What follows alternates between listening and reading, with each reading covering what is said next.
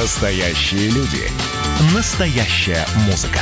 Настоящие новости. Радио «Комсомольская правда». Радио про настоящее. Был бы повод. Здравствуйте, я Михаил Антонов, и эта программа «Был бы повод» 24 июня на календаре и рассказ о событиях, которые происходили в этот день, но в разные годы, ждет вас сегодняшняя передача. 1894 год, 24 июня. На Конгрессе в Париже, созванном по инициативе барона Пьера де Кубертена, принято решение об образовании Международного олимпийского комитета и проведении раз в четыре года Олимпийских игр.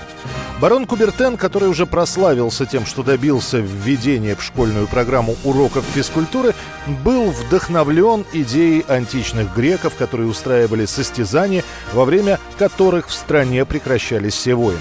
Правда, идея Кубертена простиралась куда дальше – делать соревнования не местечковыми, а международными. Кубертен разрабатывает проект возрождения Олимпийских игр и выступает в ноябре 1892 года в Сорбоне во всемирно известном Парижском университете с докладом «Возрождение олимпизма».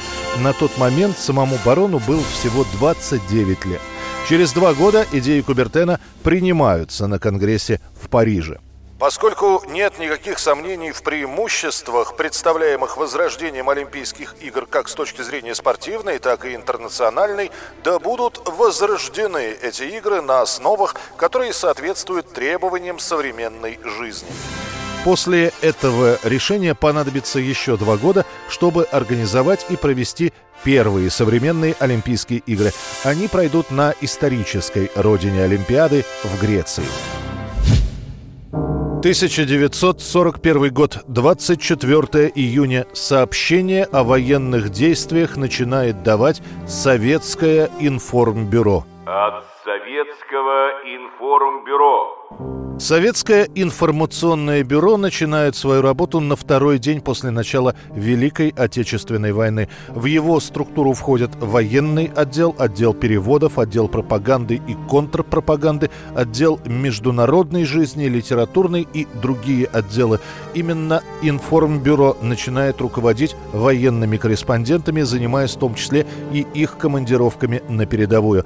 Все сообщения Великой Отечественной войны того времени начинаются с фразы от советского информбюро, и слушатель и читатель сразу понимал – это вести с фронта.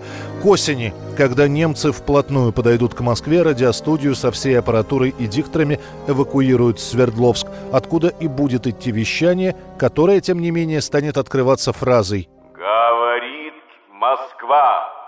Дело в том, что вести радиотрансляции из столицы было технически невозможно. Все подмосковные радиовышки демонтированы, так как являются хорошими ориентирами для немецких бомбардировщиков. После, в 1943 году, студия «Информбюро» будет перенесена в Куйбышев. 1959 год, 24 июня, звучит заявление Хрущева, который пообещал вице-президенту США Ричарду Никсону показать Кузькину мать. Мы с американцами только хотим жить в мире и в дружбе, потому что мы самые могущественные государства, и если и мы будем дружить, то будет дружить и другие, другие страны. А если найдется какой-нибудь очень воинственный, можем немножко за ушко его дернуть и сказать, не смей, воевать нельзя, теперь время атомного оружия, поэтому начать можно глупцу, а потом и умные не закончат этой войны. Спор Никсона и Хрущева проходит во время их посещения выставки в Сокольниках. Она называется «Промышленная продукция США». Конечно, выставленные товары из Америки поражали воображение. Огромные телевизоры, стиральные машины. Там впервые можно было попробовать пепси-колу. Приехавший на выставку Хрущев пробует газировку, говорит, что наш квас лучше. Когда ему показали посудомоечную машину, Хрущев иронично спрашивает, а нет ли в США машины, которая бы сама пищу в рот клала и проталкивала? Дальше уже Никита Сергеевич шел по выставке, не скрывая своего раздражения. Окончательно его терпение лопнуло перед макетом типичного американского частного дома. Хрущев внимательно со всех сторон осмотрит проект, немного подумает и скажет, что такие дома в Советском Союзе строить невыгодно, слишком хлипкие. Эксперт на выставке пыталась сказать, что такие дома и не строятся надолго. На 5-6 лет после американцы берут кредит и строят новое жилье. Советский премьер даже дослушивать не стал, говоря «мы вам еще покажем Кузькину мать». После этого повисла небольшая пауза, во время которой переводчики соображали, как бы перевести на английский хрущевскую фразу так, чтобы никого не обидеть. Более сдержанным Хрущев был на итоговой пресс-конференции, просто пообещав догнать и перегнать США. Хотя и там прозвучал не совсем дипломатический оборот речи. Американцы умные люди, мы всегда об этом верили и знали. Ну что, глупые люди не могли бы поднять экономику на такой уровень, которого не достигли. Но мы тоже, знаете, не мух, так сказать, ноздрями бьем. А за 42 года, знаете, так шагнули. Знаете, да, что достойные партнеры. Что? Несмотря на то, что про Кузькину мать официальные советские газеты по понятным причинам не сообщали, фраза Хрущева довольно скоро стала известна практически каждому живущему в СССР.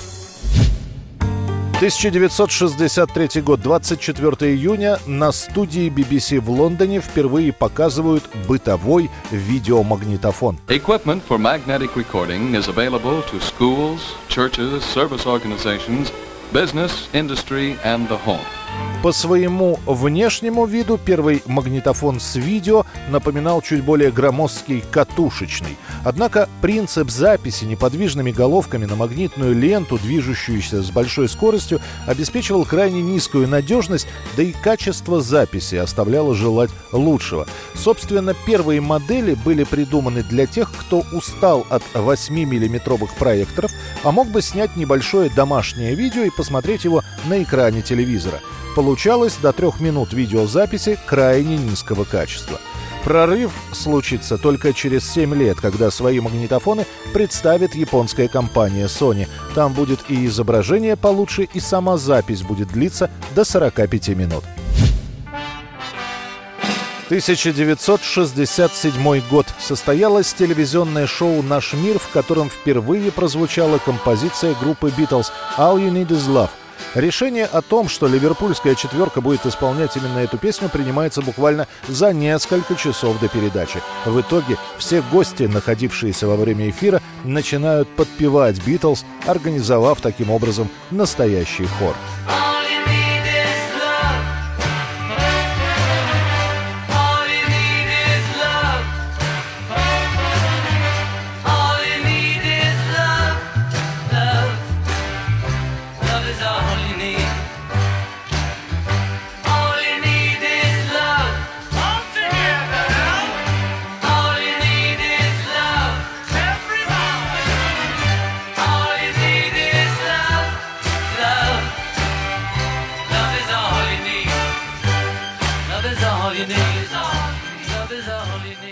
Это была программа «Был бы повод» и рассказ о событиях, которые происходили в этот день, 24 июня, но в разные годы. Очередной выпуск завтра. В студии был Михаил Антонов. До встречи.